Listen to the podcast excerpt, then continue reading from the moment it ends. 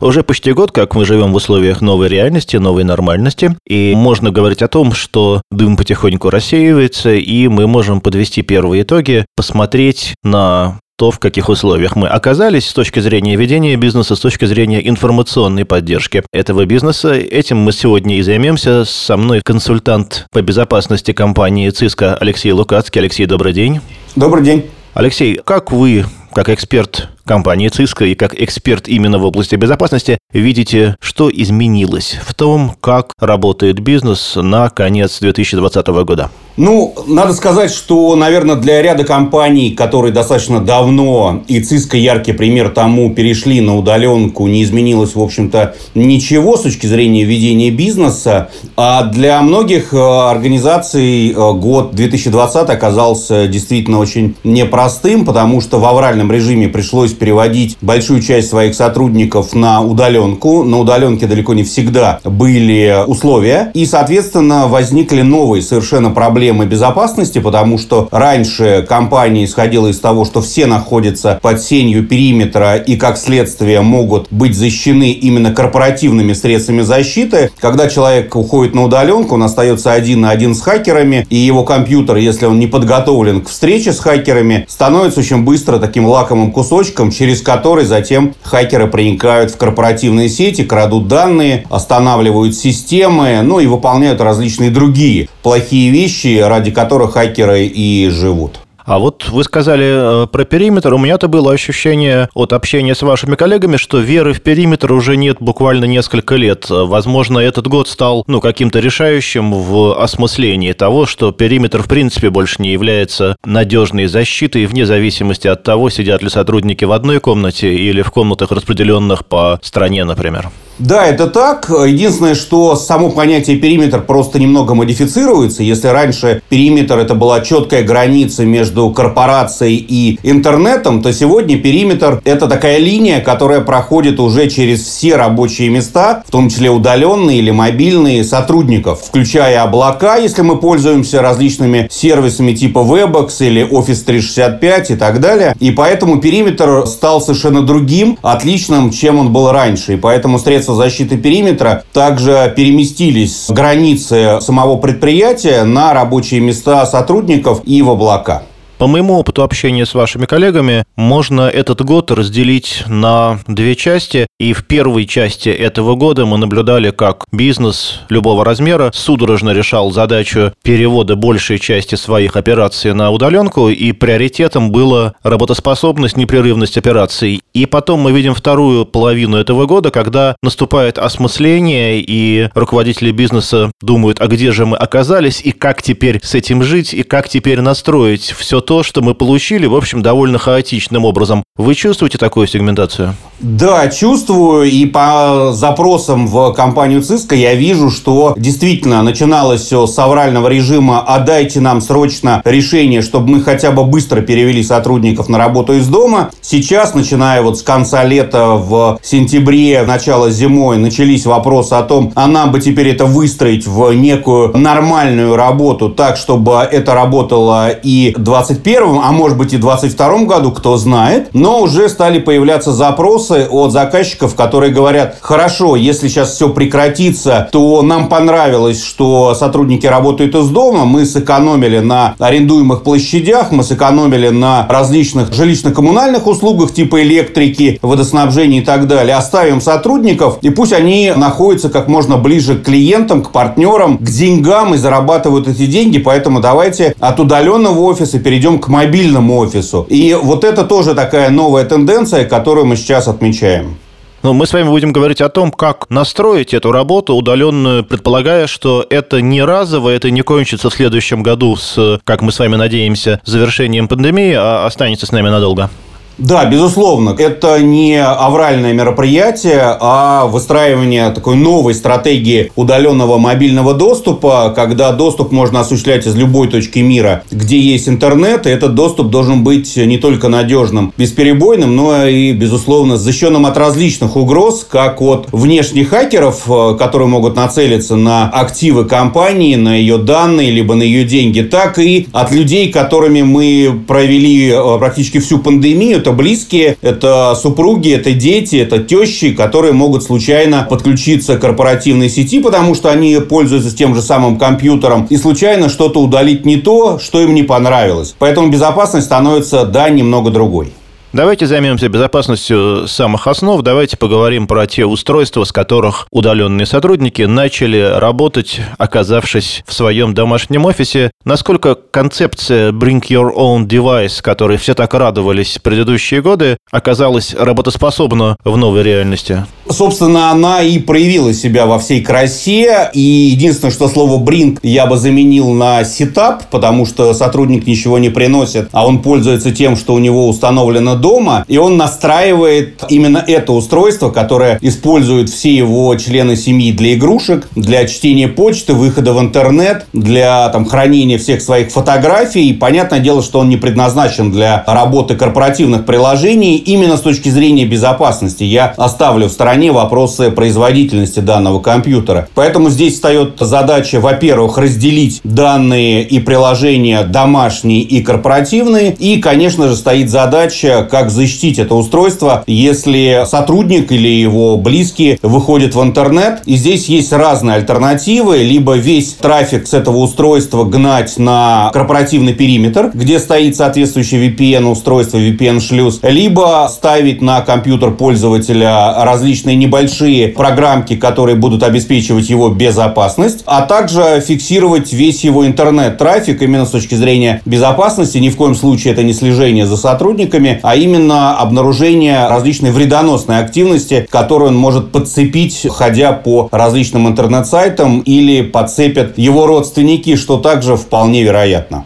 Наверное, идеальным решением было бы, конечно, завести просто отдельное рабочее устройство в доме, с которого ничего не происходит другого, кроме работы в корпоративной сети, но если идеал недостижим, может ли Cisco обеспечить достаточную степень безопасности при работе на домашнем компьютере, которым кроме сотрудника пользуются еще его близкие?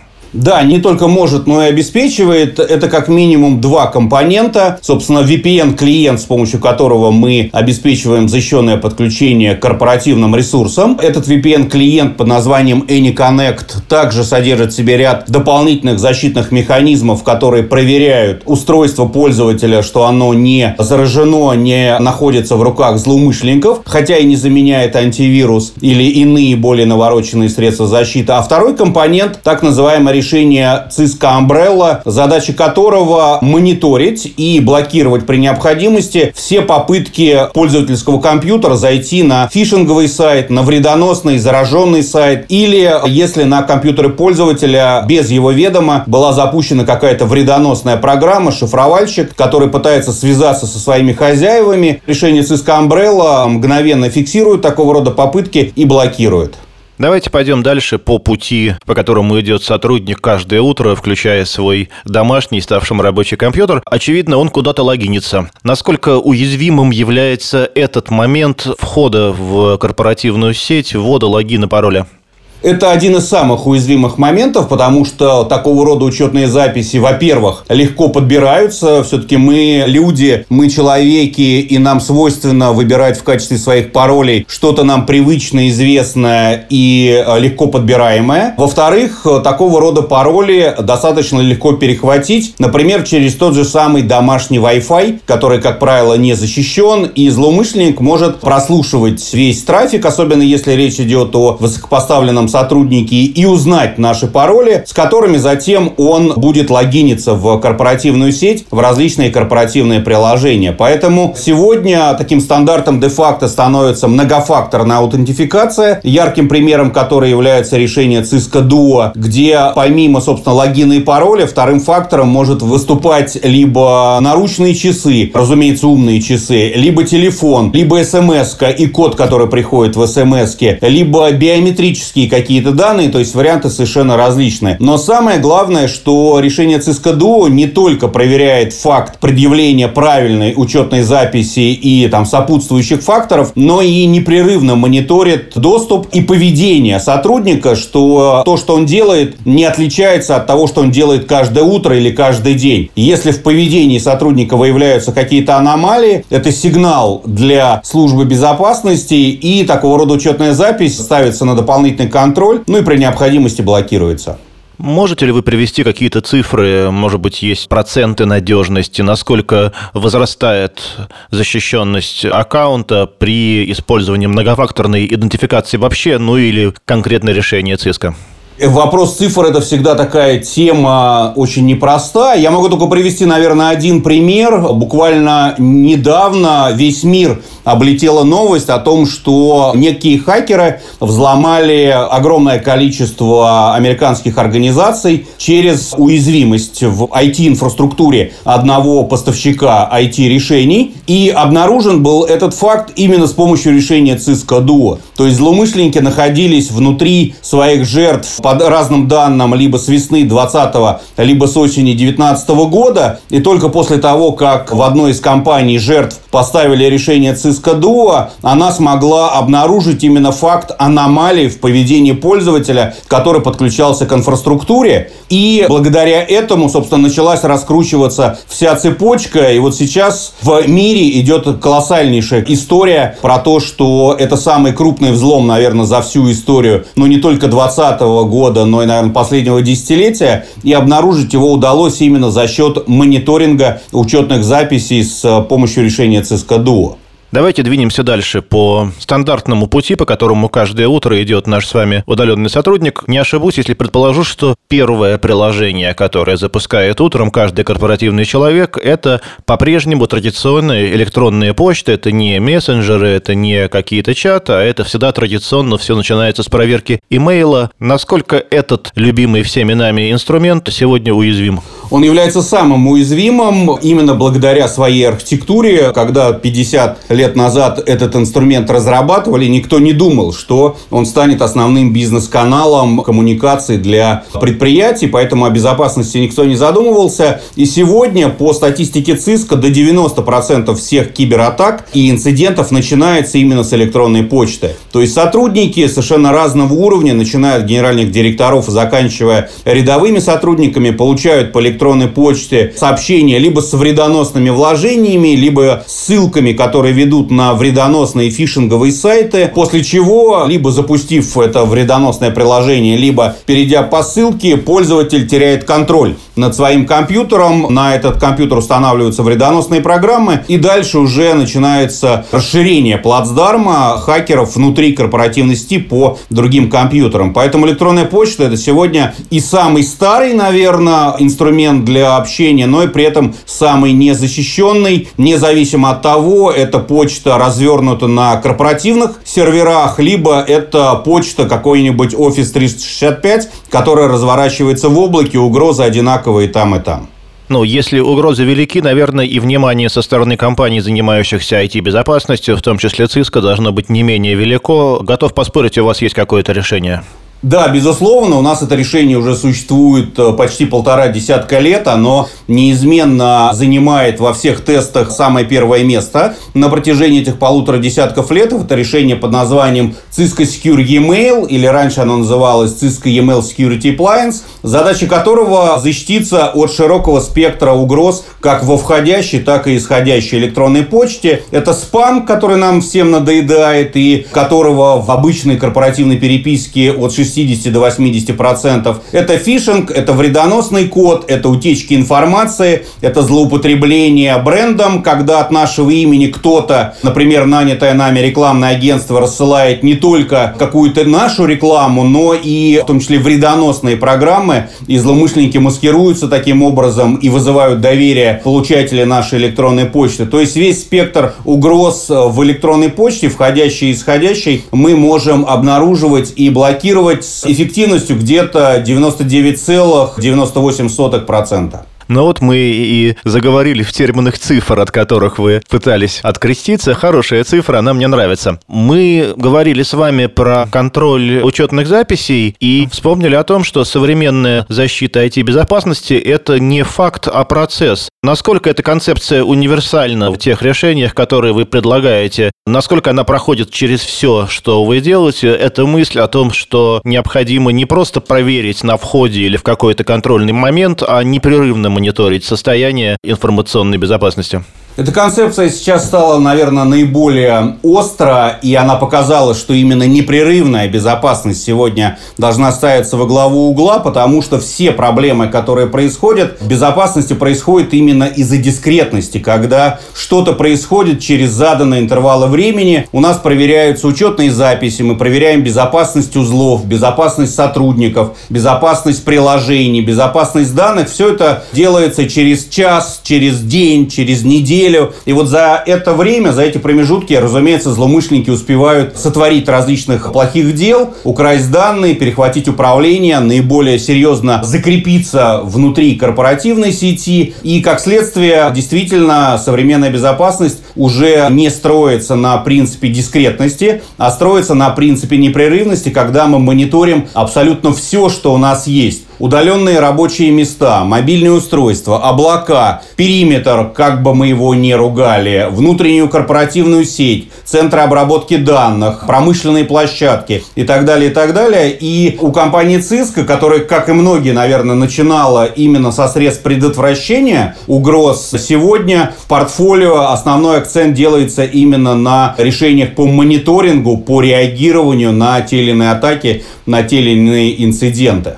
Мы с вами говорим защита информационной системы, как будто это нечто единое целое. А вот насколько я вижу, глядя на те материалы по решениям в области информационной безопасности вашей компании, которые у меня есть, часть вашей концепции состоит как раз в обратном, в том, что необходимо максимально разбить внутреннюю структуру информационной системы, разделить и сегментировать так, чтобы уязвимость одной части не приводила к поражению всей системы. Да, это действительно так. Это концепция сегментации. Она имеет очень хорошее преломление на мир реальный, с которым мы сталкивались не только до пандемии, но и во время пандемии в наших офисах, наших квартирах. Всегда есть некая граница, то есть некий периметр, это входная дверь. И даже внутри наших помещений, наших квартир или наших офисов, все наши помещения, они разбиты на небольшие блоки, на небольшие сегменты.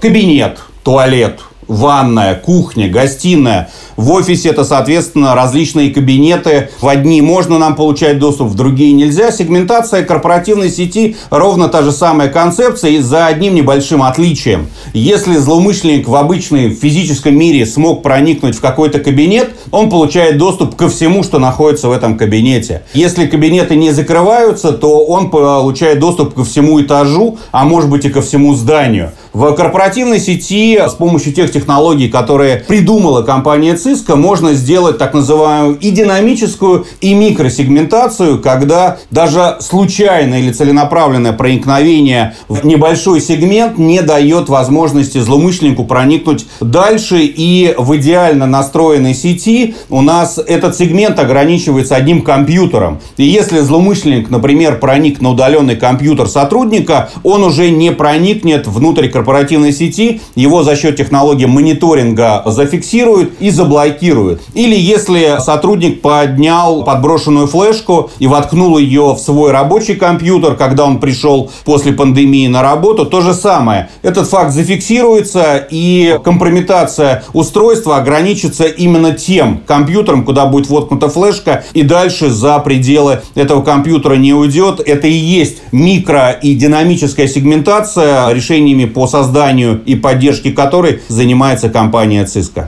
Мы обсудили ту новую бизнес-реальность, в которой мы оказались, те угрозы, которые с ней связаны, и поговорили в том числе и о решениях и средствах защиты, которые предлагает компания Cisco. Мой последний вопрос про будущее. Каким вы видите ближайшее будущее бизнеса с точки зрения организации его информационных ресурсов? К какому будущему готовится компания Cisco и готовит своих клиентов?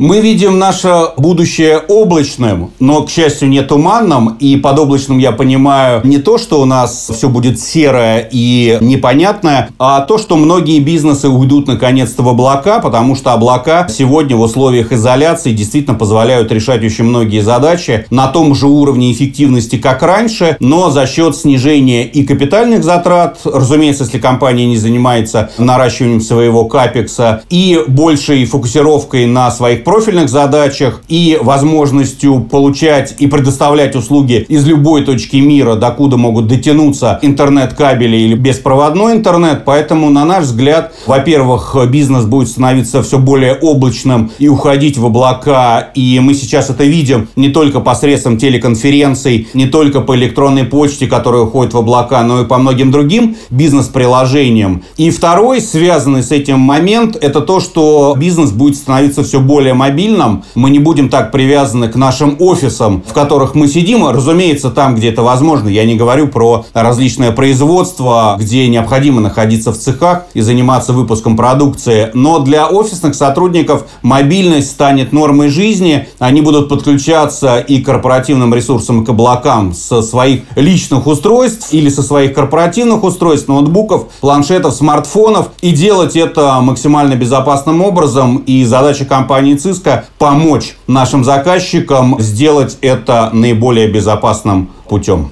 новые условия для бизнеса, связанные с ними, новые угрозы и решения компании Cisco обсудили Денис Самсонов, Бизнес ФМ и Алексей Лукацкий, эксперт по IT-безопасности компании Cisco. Алексей, спасибо, всего доброго. Большое спасибо.